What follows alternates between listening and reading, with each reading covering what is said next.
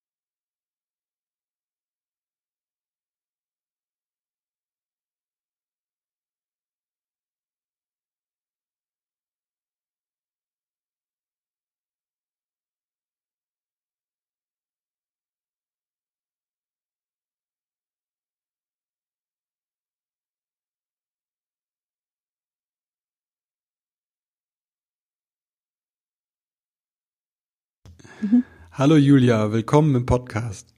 Hallo Chris, schön, dass ich da bin. Hm. Möchtest du dich mal kurz vorstellen und sagen, wer du bist und was du tust? Ja, das kann ich gern machen. Also mein Name ist Julia Dibbern. Ich bin Autorin, ich bin ausgebildete Fachjournalistin mit Nachhaltigkeitsschwerpunkt und Familienschwerpunkt. Und ähm, das ist eigentlich zustande gekommen, weil ich 2004 damals, echt Jahre her, ähm, geborgene Babys geschrieben habe. Das, ähm, ich weiß gar nicht, ob das heute noch irgendjemand kennt, aber das war so in dieser ganzen Alternativ-Elternszene damals so das erste Buch, was ähm, also diese ganzen Babybs sozusagen mhm. aufgenommen hat. Also das ähm, Stillen, Tragen, Windelfrei, das, so dieses, dieses ganze Alternativpaket in Häkchen. Und ähm, das war eben auch das erste Buch tatsächlich im deutschen Sprachraum, was windelfrei ein bisschen ähm, vertieft dargestellt hat. Oh, wow. Und ich würde das heute natürlich ein bisschen anders schreiben, aber es war damals ein Buch, was sich sehr schnell verbreitet hat, hm. auch ohne viel Werbung. Ich meine, da gab es diese ganzen fetten Social-Media-Geschichten noch gar nicht, hm. aber da war einfach offensichtlich ein Bedarf da. So und äh, ich glaube, das war damals eine sehr wertvolle Sache und habe dann danach einen kleinen Verlag gegründet, den Anahita Verlag. Ah. Anahita ist eine sumerische Fruchtbarkeitsgöttin. und ähm, und habe in diesem Verlag dann so, so alternative Elternbücher rausgebracht, von denen ich fand, dass sie auf dem deutschen Markt notwendig sind. Hm. Übersetzung hab, oder? Ja, von größtenteils Übersetzungen, auch okay. deutsche, aber größtenteils hm. Übersetzungen. Also schulfrei haben wir zum Beispiel auch gemacht. Hm. Das war ähm, auch eben eins der ersten Bücher im deutschen Sprachraum von der Steffi Musenia, die sich mit dem Thema ähm, schulfreies Lernen beschäftigen. Mhm. Und ähm, habe aber, um darauf zurückzukommen, dann relativ schnell festgestellt, dass ich überhaupt nicht verwalten kann. Also ich zwar unglaublich engagiert in meinem Verlag war, aber einfach nur grottenschlecht in der Verlagsführung, weil ja. ich kein Verwalter bin, so mhm. aus meiner Struktur her. Und habe diesen Verlag dann also abgegeben an Tologo, beziehungsweise mhm. die Bücher abgegeben und die sind heute in guten Händen im Tologo Verlag, ähm, die das wirklich richtig schön machen. Und habe dann, äh, ich habe so viele Sachen gemacht. Es sind so viele Jahre gewesen. Zwischendurch habe ich noch die Rabeneltern mitgegründet. Steht hier in meiner Liste. Ah, okay. Was, was sind die Rabeneltern? Das Rabenelternforum, eines der, der ganz großen, inzwischen ganz großen deutschen Elternforen. Mhm. Ähm, das ist damals entstanden aus einem Bedürfnis heraus, eben auch diese Themen wie Stillen, Tragen, Windelfrei, dieses ganze mhm. Paket ähm, auch vertieft diskutieren zu können. Ja. Und habe dann aber, bin dann irgendwann rausgegangen aus dem Orga-Team, weil ich festgestellt habe, eben, ich kann nicht Verlag führen, Forum führen, mhm. schreiben, alles gleichzeitig.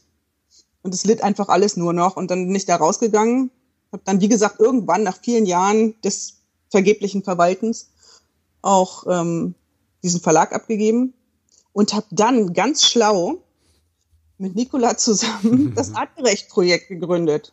Ah, okay. Um, um, um, dann festzustellen, hey Julia, du wolltest überhaupt keine Firma, du kannst nämlich nicht verwalten. Die nächste Verwaltungseinheit meinst du? Genau. Und habe dann gesagt, liebe Nicola, ich liebe dich sehr, ich liebe dieses Projekt nach wie vor sehr, aber ich steige aus, denn ich kann nicht verwalten, ich möchte mhm. lieber schreiben. Und, mhm. äh, und gleichzeitig ist da aber irgendwie ja ein, ein Wunsch und eine Fähigkeit, Dinge anzustoßen, da höre ich raus. Ja, ja, also ich glaube, du kannst da drauf gucken und sagen, ich habe das nicht geschafft, ja. das den Verlag zu verwalten, ich habe nicht geschafft, Rabeneltern zu verwalten und ich habe es nicht geschafft, artgerecht zu verwalten. Oder du kannst sagen, ich habe artgerecht angestoßen, ich habe Rabeneltern angestoßen und ich habe einen Verlag angestoßen. Das ist so eine Gründerin eigentlich, ne? Ja. Das finde ich total spannend, dass du das sagst, weil ich das tatsächlich inzwischen selbst auch so sehe. Ja, und schön. interessant, falls es andersrum rübergekommen ist. tatsächlich, ich kann so zurückblicken und denke, das ist cool. Ich habe das angeschubst und das und da war ich mhm. dabei und das habe ich, das ist großartig eigentlich. So. Und jetzt bin ich inzwischen, also mein Sohn ist jetzt 16 und ich komme so ein bisschen auch innerlich ein bisschen mehr in so ein ruhiges Fahrwasser. Das mm. jetzt kann ich mal gemütlich hier ein bisschen, hier ein bisschen schreiben und da und so und ja. Ja, du hast ganz schön viel ja. geschrieben. Ich, ist irgendwie über ein halbes Dutzend Ratgeber und noch mal ein halbes Dutzend Romane, ne? Ah, ja, wobei, ähm, also ich habe die Ratgeber, es sind ja keine Ratgeber, es sind Sachbücher. Oh, Sachbücher, okay. Ja, feiner Unterschied. ähm, Genau, nach geborgene Babys kam dann bei Bells Geborgenheit mhm. und verwöhnt dein Baby nach Herzenslust. Mhm. Das war so ein bisschen geborgene Babys, nochmal, wie ich es heute schreiben würde. Ja. Und dann zusammen mit Nicola ähm, bei Bells Slow Family mhm. und bei Kösel die Tyrannenlüge mhm. und dann eben auch bei Bells jetzt aktuell neue Wild World. Ja. Genau. Und genau, und parallel habe ich angefangen, Romane zu schreiben, weil ich festgestellt habe, dass einfach wahnsinnig viele Menschen wahnsinnig toll, eben auch in anderen Formen, wie zum Beispiel Podcasts mhm. oder, keine Ahnung, Instagram-Kanälen oder was weiß ich, sozusagen das, was ich an Elternbotschaften hätte, mhm. einfach unglaublich gut und auch zeitgemäß weitergeben können. Und ich kann mich da so ein bisschen einfach zur Ruhe setzen und sagen, okay, ich habe hab gesagt, was ich zu sagen hatte. Mhm. Und ich beobachte einfach, wie diese Saat aufgeht und freue mich daran. Wow. Mhm. Und kann einfach jetzt so die, die, nächste Phase angehen. Und das sind die Romane? Hm, das sind einmal die Romane und zweitens habe ich jetzt ähm, ab April ein großes Projekt, wo ich äh, eine Lesereise mache. Mit dem, mit Fahrrad. dem Fahrrad. genau, das habe ich gelesen. Genau. Ja, spannend. Hast genau. du denn schon, äh, genau, sag mal, was du, äh, was du machst und ob du und wie viel Stationen du schon hast. also, ich habe also es fing an damit, dass ich beim Couchsurfen eine sehr nette Dame aus Thailand kennengelernt habe. Mhm. Sie war irgendwann bei uns mit ihrem Fahrrad und erzählte halt, dass sie mit dem Fahrrad um die Welt fährt. Wow. Zu dem Zeitpunkt war die, glaube ich, 55. Und die Kinder waren alle total angetan und also mein Sohn und die Nachbarskinder und die kamen alle und haben dieser, dieser thailändischen Dame zugehört und waren so begeistert. Und, mm. und ich war auch so inspiriert von ihr und habe dann gedacht, das ist cool, ich möchte auch Fahrrad fahren. Mm. Und da hat sich inzwischen so eine Freundschaft draus entwickelt. Also sie kommt jedes Mal, wenn sie im Ort ist, kommt sie bei uns vorbei. auch wenn ich mal in der Gegend bin, dann komme ich ne, bei euch vorbei ja. aus Thailand. Und, ähm, ja, und äh, dann habe ich gedacht, ich will auch Fahrrad fahren, aber ich will nicht so lange, also so lange wie sie, weil ich einfach noch eine Familie habe hier. Ich will mhm. nicht so lange weg und nicht so weit weg. Und ich will auch meine Arbeit nicht so lange ganz ruhen lassen. Mhm. So. Und ähm, dann habe ich gedacht, ja, aber ich will ja auch eine Lesereise machen. Also warum verbinde ich das nicht? Ja. Und habe dann aus so einem ganz spontanen Impuls heraus bei Facebook geschrieben, Leute, ich habe total Bock dazu, das zu machen und ähm, wer hat Lust, dass ich vorbeikomme? Und dann hatte ich relativ schnell 80, 90 Leute, die gesagt wow. haben, komm hier vorbei. und dann haben mein Sohn und ich das in wirklich mühsamster kleiner Wein auseinandergefummelt, geguckt, wo sind die Leute und haben auf der Deutschlandkarte und Österreich und Schweiz und Luxemburg und wow. überall Punkte hingeklebt, bunte Punkte. Mhm. geguckt, was ist wie weit auseinander und so. Und genau, und das geht jetzt im April los. Wow. Hört sich an wie ein kleines Abenteuer. Ja, ist schon cool. ich freue mich da sehr drauf. Das ist das, ich habe das so rausgehört, ne? In irgendeinem Blogpost schriebst du, ich war mal ein kleiner Junge oder sowas, ne? Mhm. So, weil die Mädchen damals oder das Mädchenbild war damals zickig und äh, die Jungs, die waren die Abenteurer, deswegen war ich natürlich ein Jungs, ne? Junge, ja. so. Stark, um, Jack. Ich genau, war nicht Jack. Lucy. Ja. Ich war nicht Lucy. Man gesagt hat, Jack, rette mich. und ja, genau, das Abenteuer jetzt und die Abenteuer, die du schreibst auch. Ich meine, die Romane sind ja Jugendbücher, Thriller und ja. Ja, bisher habe ich. Ja. Buch jetzt, ne, Wild World, ist auch wieder Abenteuer, oder? ja, so ein bisschen. Für so eine bisschen, Bedeutung. Ah, was hat das für eine Bedeutung, Abenteuer? Keine Angst haben. Ich glaube, also sich, beziehungsweise nicht, sich nicht von der Angst abhalten lassen, die Dinge zu tun, die wichtig sind. Ähm, Nicola und ich, wir haben ja Slow Family geschrieben mhm. und haben dann, als wir überlegt haben, wie, wie, was ist noch zu sagen und was ist noch wichtig sozusagen, ähm, festgestellt, dass einfach dieses Thema des Loslassens mhm. auch noch also die nächste Stufe ist. Also Slow Family und wir, wir sitzen alle gemütlich zusammen und wir gehen mit unseren Kindern zusammen in den Wald. Die erste Stufe, aber dann unsere Kinder gehen alleine in den Wald oder mhm. gehen alleine in die Stadt und gehen irgendwann alleine auch an die nächste Dorfdisco. Ist dann eben der nächste Schritt. Ja. In Wild World haben wir gesagt, das ist so für die Zielgruppe ungefähr zwischen sechs und mit Kindern zwischen ungefähr sechs und zwölf Jahren. Ja. So. Und da geht es eben tatsächlich um diese Schritte Schulweg alleine bewältigen, mhm. alleine mit dem Bus fahren. Was weiß ich, es gibt diese ganzen vielen Themen, die teilweise für uns wahnsinnig beängstigend sind, mhm. teilweise berechtigt, aber teilweise eben auch unberechtigt. Wie gesagt haben, da möchten wir einfach genauer hingucken. Ja. Da sind das diese zwei, das eine, sag ich mal, das Bedürfnis Verbindung, ne? Bindung. Mhm. Und das andere Bedürfnis Autonomie. Mhm die ihr dann ja. so abbildet? Ja, so ein bisschen, ne? Und aber auch, ähm, also Autonomie und Bindung schließen sich ja nicht per se gegenseitig aus. Also das ist halt, ähm, ich kann ja jemanden auch freilassen und ihm vertrauen. Mhm. Er, er, läuft draußen rum und keine Ahnung. Bei uns auf dem Dorf ist es halt immer wirklich sehr gleich so Bullaby-mäßig. Er läuft draußen rum und macht Fotos und, ja. und kommt dann und, und kommt dann eben zurück und zeigt mir die Fotos zum Beispiel. Mhm. Ne? Also Autonomie und Bindung sind ja auch zwei Pole ja. einer, Beziehungs, einer, einer Beziehung. So. Ja. Und wie gestalte ich das als Eltern, wenn ich so eine Angst habe, jetzt gerade Schulweg? Ich glaube, das ist total individuell, weil natürlich A, Schulwege individuell sind mhm. und B, Familien individuell sind und ja auch Kinder unterschiedlichen Alters einfach da ähm, betroffen sind davon sozusagen. Mhm. Aber letztlich, glaube ich, kann man als Eltern einfach immer sagen, okay, ich, ich gucke mir an, wie die Situation wirklich ist und ich versuche sie jenseits meiner Angst zu sehen. Ja. Also vielleicht, vielleicht kann ich mitgehen und kann gucken, wie das Kind den Schulweg bewältigt oder so. Mhm. Ich weiß, als ich selbst zehn oder elf war, fing ich an, in Braunschweig mit dem Fahrrad in die Innenstadt zu fahren. Mhm da gab es eine Stelle, da ging der Fahrradweg auf die Straße runter und das war eine super, super enge Straße und die mhm. Autos fuhren richtig schnell. Mhm. Und meine Mutter muss tausend Tode gestorben sein, als ich da mit meinem Fahrrad immer so unbeschwingt so lang gefahren bin. Und die ist einfach immer hinterhergefahren. Mhm. Also, das, also das hört sich so, so ein bisschen spionagemäßig an. Mhm. Aber ich weiß nicht, wie lange sie das gemacht hat, bis sie sicher war, dass ich diese Straße bewältige. Mhm. So. Und ich glaube, da müssen Eltern einfach einen eigenen Weg finden, eben zu gucken, was ist wirklich gefährlich und was muss ich tolerieren, einfach damit das Kind fliegen lernen kann. Mhm. Und wo muss ich vielleicht auch tatsächlich Stopp sagen? Mhm. Und was bilde ich mir ein an Gefahren? Und tatsächlich auch im Gespräch bleiben. Mhm. wenn das Kind irgendwie auf die super hohe Brücke klettern muss. Dahinter sagt, ja, aber Mama, ich brauche die Gefahr. dann kann man vielleicht sagen, okay, dann lass uns was finden, wie wir dieses Bedürfnis anders kanalisieren könnten. Ja. Ja.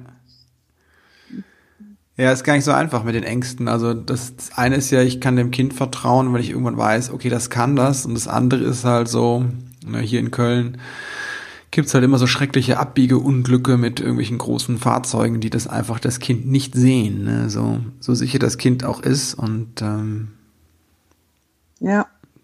Da kenne ich sehr ja, viele, die dann sehr äh, also ich kenne auch Eltern, die, die wirklich das auf eine Weise reflektiert haben, die einfach sagen, ich kann nicht, ich bin Glucke, ich halte mein Kind immer fest. Ne? So, ja. Die wissen das, aber sind da drin auch gefangen natürlich.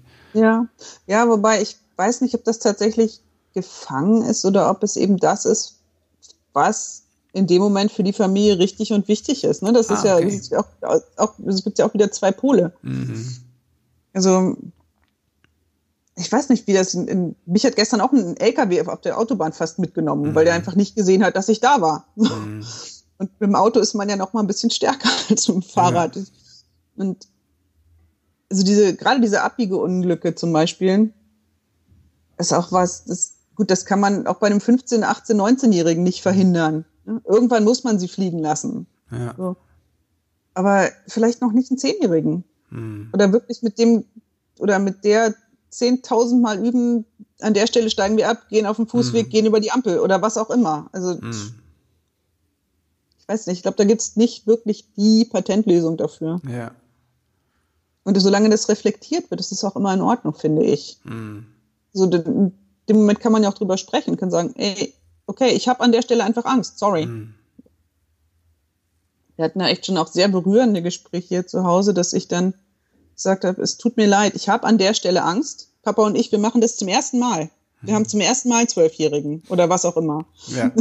und, und, jetzt ging es eben dann zunehmend darum, eben auch nachts wegzugehen, mhm. woanders zu schlafen, auf Party zu gehen und ja. so. Ne? Das geht ja jetzt los. Und dann habe ich eben neulich wieder meinen Spruch, ne? Sorry, ich muss da hierüber noch jetzt drei Tage lang leiern. Mhm du musst bitte mit mir Geduld haben, bis ich durch diesen Prozess durch bin, dich loslassen zu können. Ja.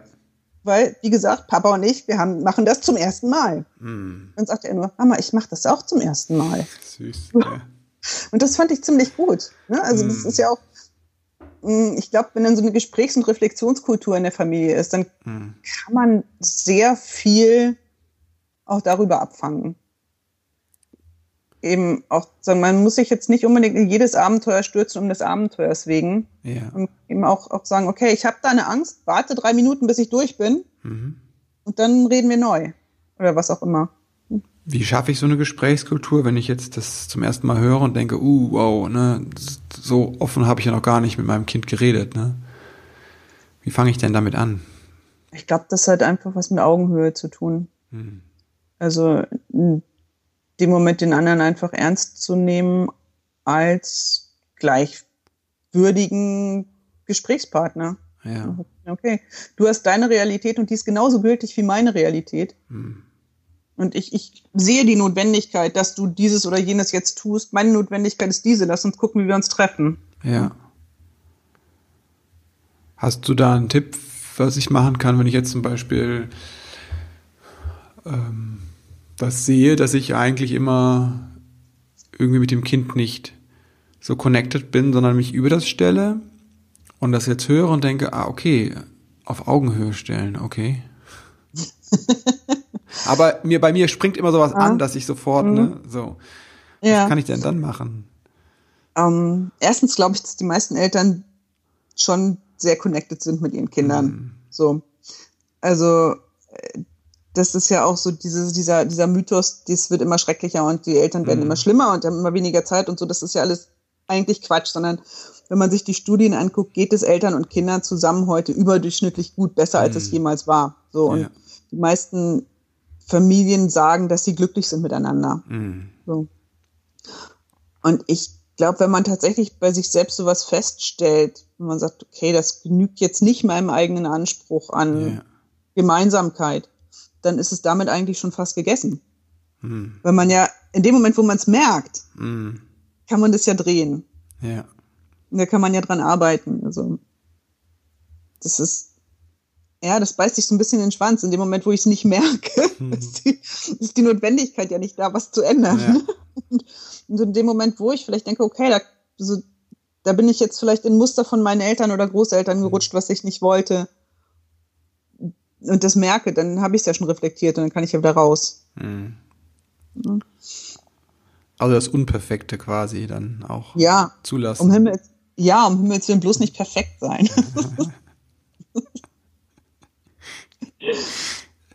Gehört das Unperfekte auch zum Abenteuer dazu? Zur Wild World? Aber ja, selbstverständlich. Das ist einfach, ähm, das sind doch die coolsten Geschichten am Ende. Ich habe eine Freundin, die hat immer gesagt, irgendwie, wir betrachten das Leben da, danach, ob es am Ende eine coole Geschichte ist. Oh, wow. Und, ähm, mhm. und das stimmt. Also das, da, da ist ganz viel wilde Welt eigentlich drin auch, ne? Mhm. So dieses einfach so, okay, das ist jetzt vielleicht total lästig, dass mir der Bus weggefahren ist oder was auch immer. Mhm.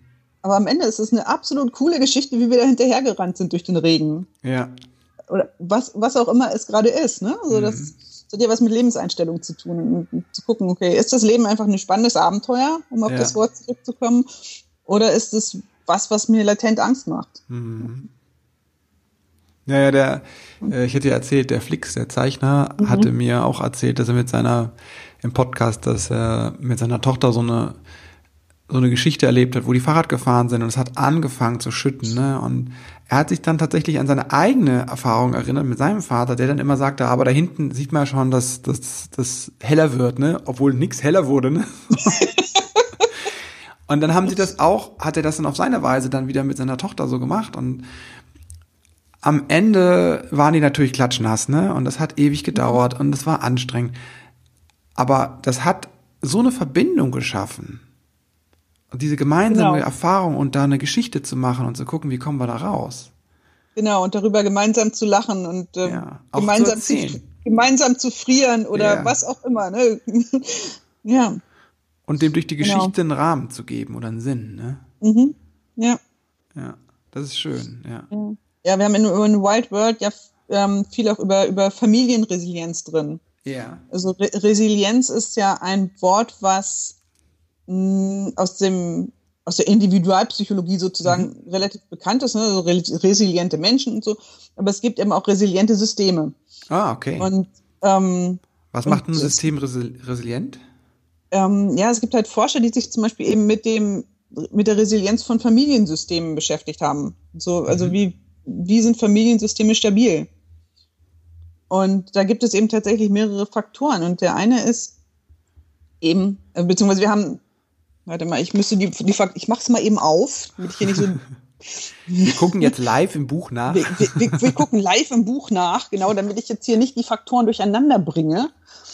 Ähm, nee, aber ich bin durch die Regengeschichte eben drauf gekommen. Ja weil es, weil wir nämlich eben auch genau in dem Kapitel Familienresilienz dieses Beispiel drin haben von der Familie, die durch den Regen läuft. Ah, okay. Und ähm, und in der einen Beispielfamilie, die wir haben, ist es eben so, dass, sich, dass sie sich alle gegenseitig beschuldigen und nichts klappt und hättest du mal irgendwie richtig geplant und die Regenjacken mitgenommen und ja. überhaupt und, und ähm, wirklich völlig unfriedlich ankommen. Mhm. Und die zweite Familie gerät genauso in den Regen mhm. und ähm, kommt aber entspannt in der Hütte an und trocknet dann die nassen Sachen und hat Spaß miteinander. Mhm. Ähm, und das ist letztlich so ein bisschen das, was ähm, mit Familienresilienz gemeint ist, also dass sich alle gegenseitig ähm, eben stützen und, und füreinander da sind. Ja. Also gegenseitig stützen, ja. Ja, füreinander da sind. Was ganz wichtig ist, ist, dass ähm, sich alle verantwortlich fühlen. Mhm. Also dass nicht sozusagen ein star eine starke Person da ist, was ja mhm. so in der, in der, im alten Klischee-Denken dann gerne mal die Mutter ist, die dann irgendwie die Familie zusammenhält und der Vater, der dann das Geld zusammenhält und so, mhm. sondern dass tatsächlich sich alle für alles verantwortlich fühlen. Ja, so alt ist es ja auch gar nicht. Wenn man so menschheitlich geschichtlich mhm. drauf schaut, ist es ja eher sehr jung und sehr kurz nur gewesen, dass ja. so einer für irgendetwas zuständig ist. Ja. Ähm, vor gar nicht langer Zeit, ich glaube vor 100 Jahren, äh, in einem Bauernhof oder selbst, also wir haben im Schwarzwald Urlaub gemacht auf einem Bauernhof und es war so krass, die waren so alt wie deine Kinder. Wie dein, dein Sohn? Eins ist nur eins, ist tatsächlich. Ja, ja, genau. Wie, also, nur ein, ein biologisches. Und der sagte halt, äh, der Sohn sagte halt, er hat einen, einen Beruf gelernt während der Schule. Weil er den Bauernhof mitgemacht hat, ne? Das war Ja. ganz klar, alle machen alles, ne? Ja. Ja. Absolut. Und Also ich erinnere das auch von meinen Eltern, dass wir irgendwie, die hatten halt ein Architekturbüro und haben Mhm. irgendwann, als wir, keine Ahnung, ich war Mitte 20, meine Geschwister waren irgendwie Teenager.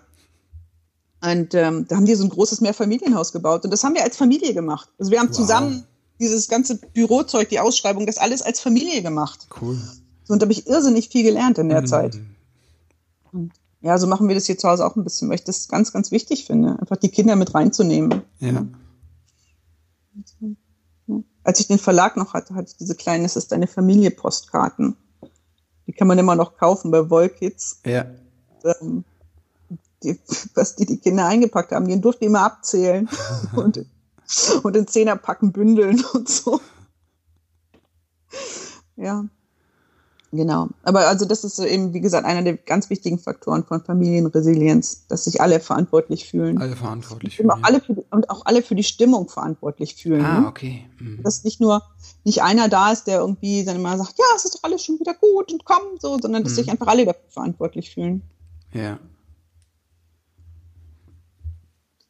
Und ich weiß nicht, das mag bei Familien mit einem anderen Lebenstakt als unserem und vielleicht mit mehr Kindern anders sein. Aber bei uns hat es wirklich gut funktioniert, immer zu sagen, okay, ähm, wir sind drei Leute, wir leben hier zusammen. Mhm. Also können wir auch die Sachen, die anliegen, einfach mal erledigen. Ja. Zu dritt. Also das ist jetzt nicht so, dass, so. Und wir haben nie irgendwie Aufgabenverteilung wie Müll rausbringen gemacht Mhm. oder sowas. Einfach mal, ey, wir sind hier drei Leute, ich mach's nicht alleine. Fertig. Mhm. Und äh, das hat eigentlich immer gut funktioniert. Ja. Wie ist das, das wenn Kinder das nicht, da nicht mitmachen wollen? So, weil die haben ja auch, sage ich mal, es gibt immer diese Lust- und Unlustprinzipien in uns.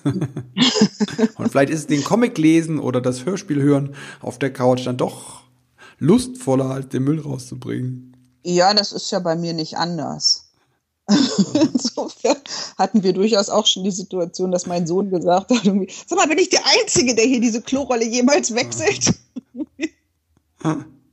ich glaube, das hat viel einfach mit, mit Verantwortung ähm, hergeben zu tun. Ah, okay. Mhm. Also in dem Moment, wo tatsächlich eben nicht einer da ist oder eine, die meint, dieses alles irgendwie unter sich halten zu müssen, Mhm. Sondern einfach wirklich dieses, äh, wir sind hier zusammen, dann kann, es- kann es gut funktionieren. Aber wie gesagt, ich mag nicht, zu, ich, ich vermag nicht zu sagen, ob das jetzt vielleicht bei anderen Familiensituationen ganz anders ist. Mhm. Also wir haben zum Beispiel eine Familie im Dorf, das sind, die haben vier leibliche Kinder und drei Pflegekinder. Und natürlich haben die andere Strukturen. Mhm. Also da wird einfach mal am Tisch sitzen geblieben nach dem Essen, Ja. Sonst alle durch die Gegend laufen, Ja. zum Beispiel. Ne? Sowas, was in einer Familienkonstellation wie unserer einfach wirklich mit völlig radikaler Freiwilligkeit funktioniert, Mhm. ist halt, mag in anderen Strukturen einfach anders sein. Und ich glaube, Ja. das ist ganz wichtig, sich da selbst auch zu sagen, okay, meine Struktur ist diese oder mein, mein, mein Ansatz ist dieser. Und nicht immer mit anderen vergleichen zu wollen. Sondern einfach mit dem eigenen Lebensmodell im Frieden zu sein.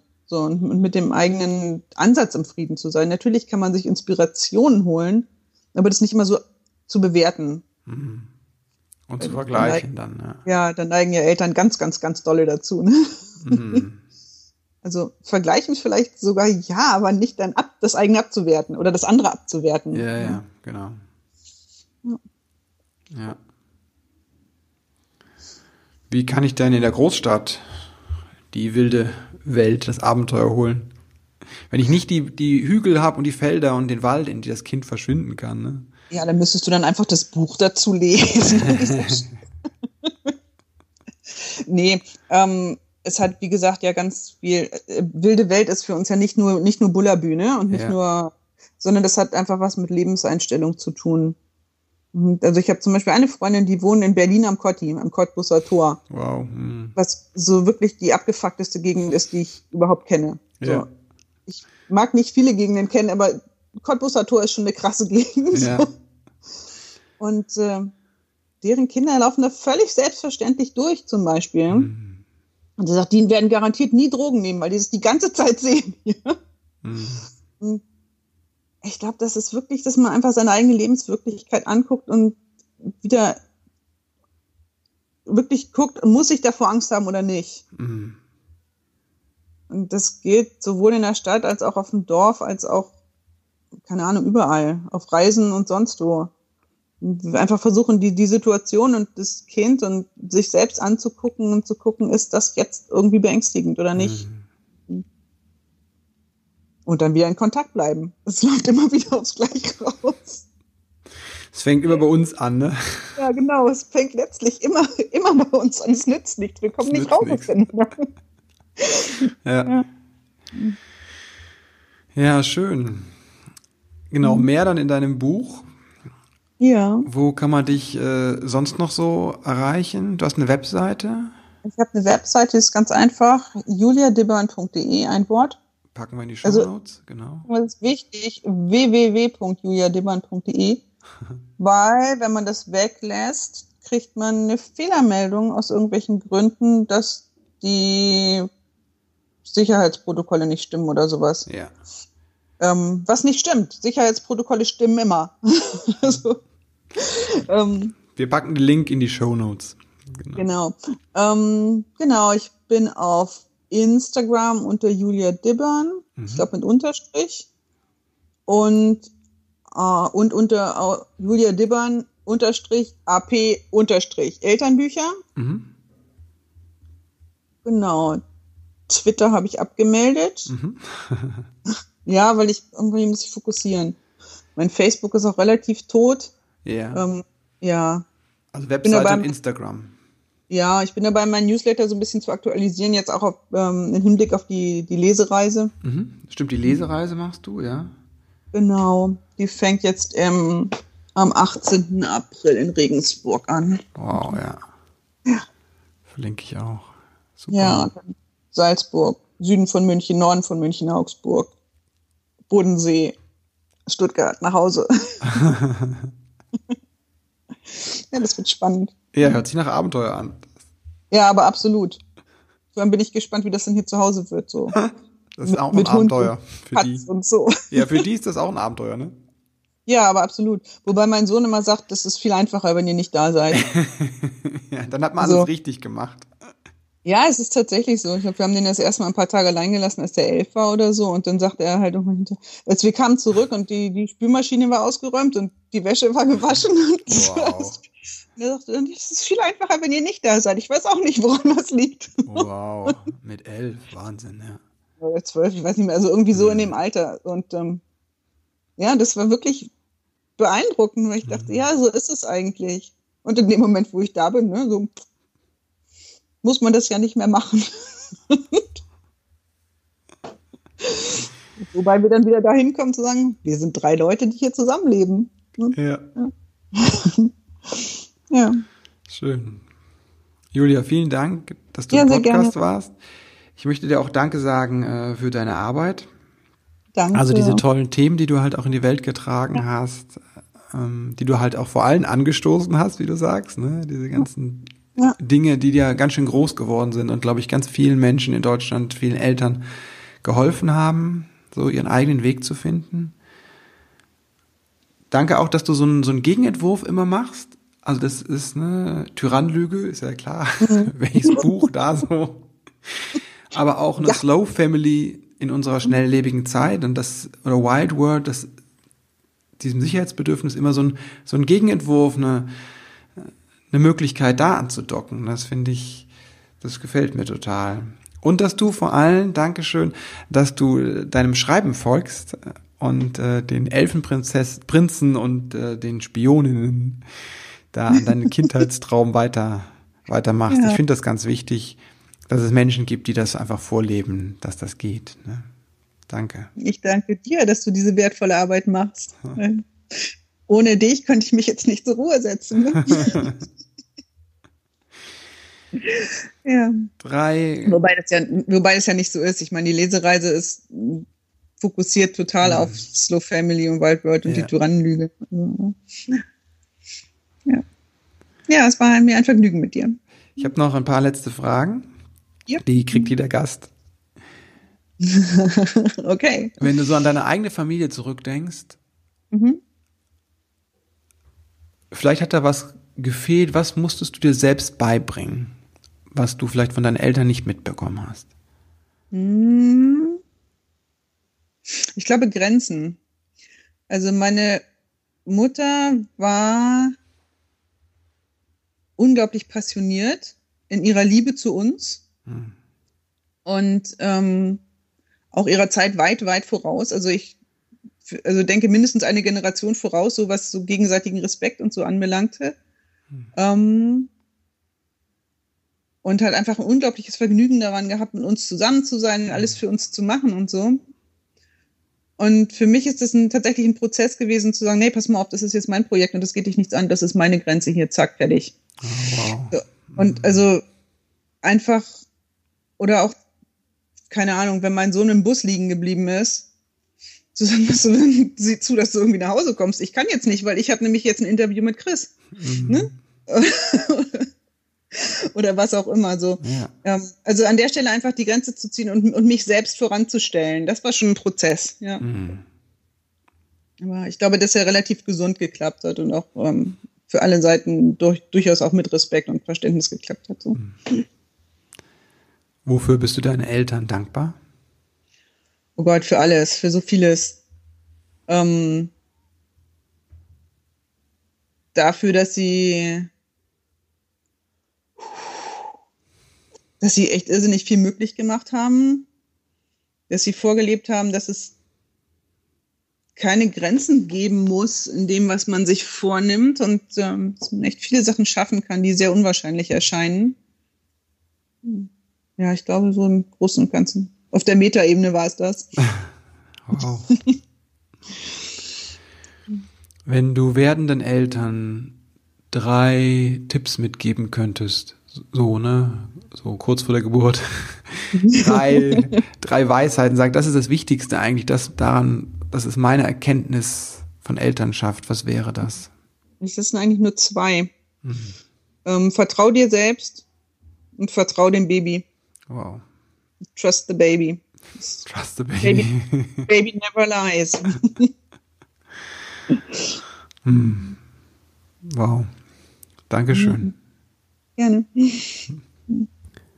Vertrau dir selbst und vertrau dem Baby. Ich finde, das ist nicht nur ein starker Abschlusssatz, das ist auch etwas, was mir unglaublich wichtig ist. Ich merke das gerade im Bekanntenkreis und meinem näheren Umfeld, dass es relativ viele Menschen gibt, die einfach nicht mehr können, die an ihre Grenzen stoßen. Und da meine ich jetzt wirklich Dinge, die, die schon ernsthaft sind. Ne? so dass man da tatsächlich auch eine Hilfe braucht von außen. Und deswegen kann ich dir wirklich nur raten und dir ans Herz legen, dass du gut auf dich guckst und dir selbst vertraust, auch wenn es gerade, wenn es zu viel wird. Vielleicht ist es nur eine Häufung gerade bei mir im Umfeld. Mm, aber ich finde, es ist wichtig, dass es gar nicht erst so weit kommt und dass man, dass wir gut auf uns Acht geben, gerade als Eltern, denen wir so eine Extrembelastung sind. Gerade auch die Frauen, die Mütter, und auch die Väter, beide auf ihre Weise. Das merke ich auch im, jetzt im Väterkreis, der angefangen hat. Das ist ganz schöne Päckchen, die wir da alle mit uns rumtragen. Und es ist mir ein großes, großes Anliegen, dass du da auf dich aufpasst und auch deine körperlichen Signale sehr gut liest und dir selbst vertraust und sagst, oh wow, hier bin ich eigentlich über meine Grenze gegangen. Dieses in sich reinschauen und zu gucken, wie geht's mir eigentlich? Was bringe ich vielleicht auch mit aus meiner Geschichte? Das machen wir übrigens am 11. Mai in dem Tagesseminar Elternsein. Das mache ich mit der Yvonne Hoffmann zusammen, eine gute Freundin von mir.